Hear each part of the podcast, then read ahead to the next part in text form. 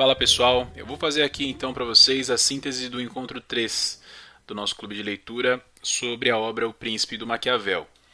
É, esse encontro aconteceu no dia 25 de outubro de 2020 e nele nós debatemos os capítulos 8 daqueles que por atos criminosos chegaram ao Principado, 9 do Principado Civil, 10 de que modo se deve avaliar a força dos Principados e 11 dos Principados Eclesiásticos. Tá? A gente falou um pouco, é, principalmente do, dos, dos dois capítulos iniciais, falamos um pouco sobre conceitos e tal, relembramos algumas coisas, mas eu vou resumir aqui para vocês o que a gente discutiu. Tá? A primeira coisa que a gente relembrou for, foram os conceitos de virtude e fortuna. Né? A gente já avança um pouco na obra aqui e a gente já consegue trabalhar um pouco melhor com esses conceitos, mas a essência né, do nosso entendimento sobre eles permanece a mesma. Né? A virtude é, como sendo a capacidade do príncipe né, de mobilizar é, os fatores para que ele possa é, se manter no poder e antes disso, né, para que alguém possa conquistar o poder. E, e, a fortuna é o contexto que favorece né, o, o príncipe é, perante a sua posição no Estado, perante o exercício do poder. É, é basicamente, é, sucintamente falando. Tá? E a partir das discussões né, sobre o primeiro conceito que eu citei, que é da virtude, da virtude né, a gente fez um. Nós discutimos ali uma, uma questão importante que é, é a diferença que existe né, da virtude trabalhada pelo Maquiavel com aquela virtude cristã. Porque quando a gente fala de virtude, logo vem, né, na, na, nossa sociedade ocidental aqui altamente influenciada pelos valores cristãos, aquela noção de virtude cristã, benévola, né? É, muito relacionada a, a, a, ao exercício do bem moral e que não tem nada a ver né, com a virtude que o Maquiavel, é, o conceito de virtude que o Maquiavel usa né, muito e várias vezes no Príncipe.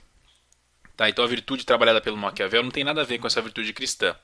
Ela é uma virtude que não se relaciona com a busca moral pelo bem, mas principalmente com a capacidade de conquistar o poder e se manter nele. Foi uma discussão que a gente teve, achei é, é interessante trazer aqui na síntese, tá? Para quem está lendo, né, é, poder fazer essa observação.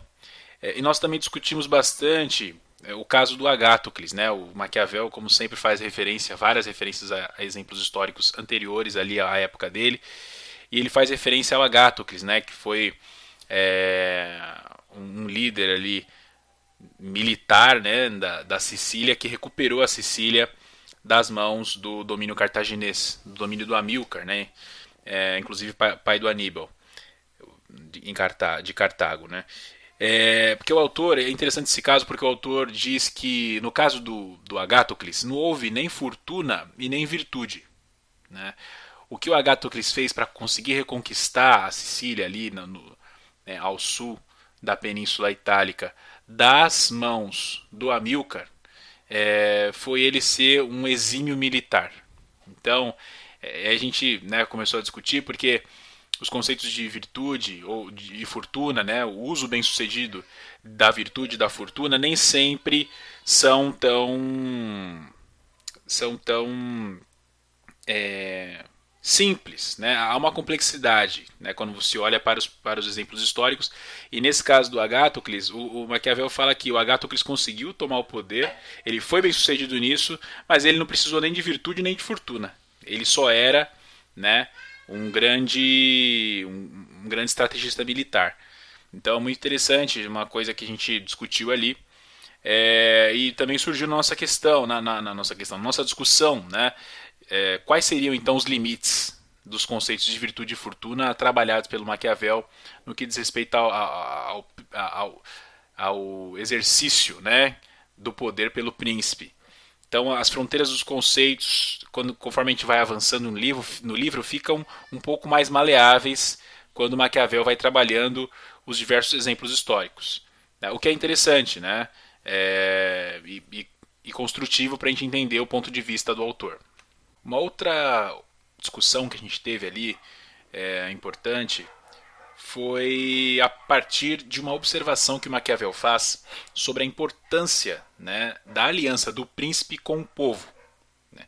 O Maquiavel ele simplesmente né, e categoricamente diz que, para a manutenção do poder sobre o Estado, a aliança com o povo é mais do importante do que a aliança com os poderosos. Claro, obviamente, né, ele ali analisando, olhando para a realidade dele, é, ele estava enxergando o quão importante é o príncipe ter em vista a, a manutenção da sua aliança com o povo para que ele possa promover a manutenção do seu poder no Estado.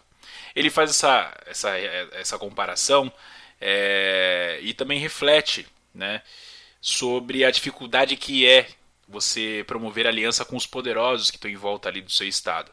Porque o jogo, o jogo de interesses é diverso, sempre. Então é muito difícil. Você pode fazer uma aliança com os poderosos, você pode é, solidificar o seu poder né, à frente do Estado, tendo uma aliança com os poderosos, mas ela é sempre mais problemática e sempre mais complicada. Né? Isso que o Maquiavel diz é, é muito importante, muito interessante. E, e ele frisa né, que, frente às adversidades, se o príncipe tiver apoio do povo, eles, ele vai atravessar essas dificuldades. Se não, falhará.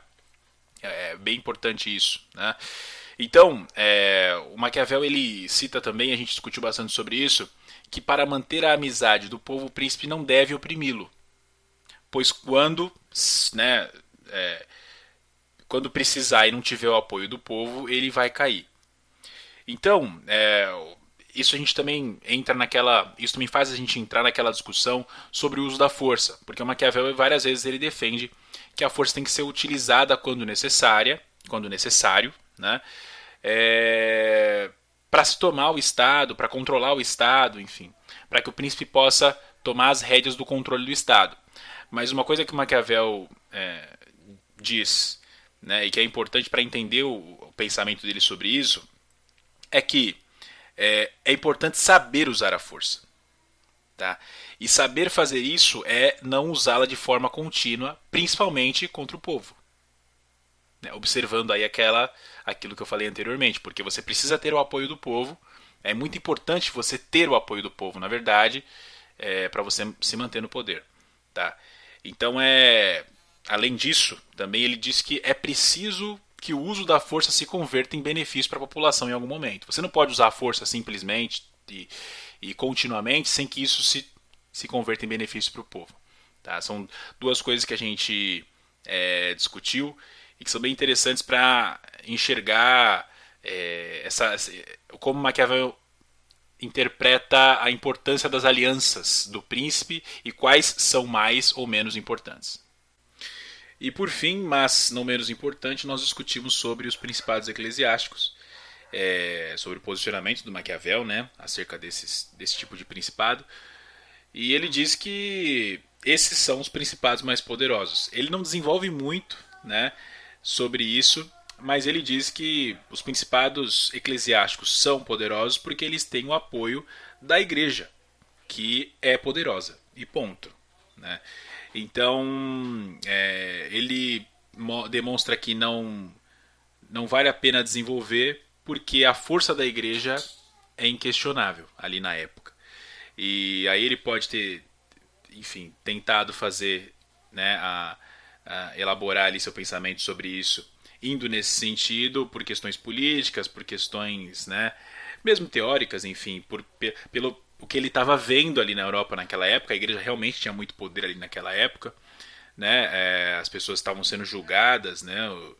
É, executadas muitas vezes, obras, né, sendo banidas da leitura, das lei, da lei, enfim, sendo proibidas, né, para a leitura.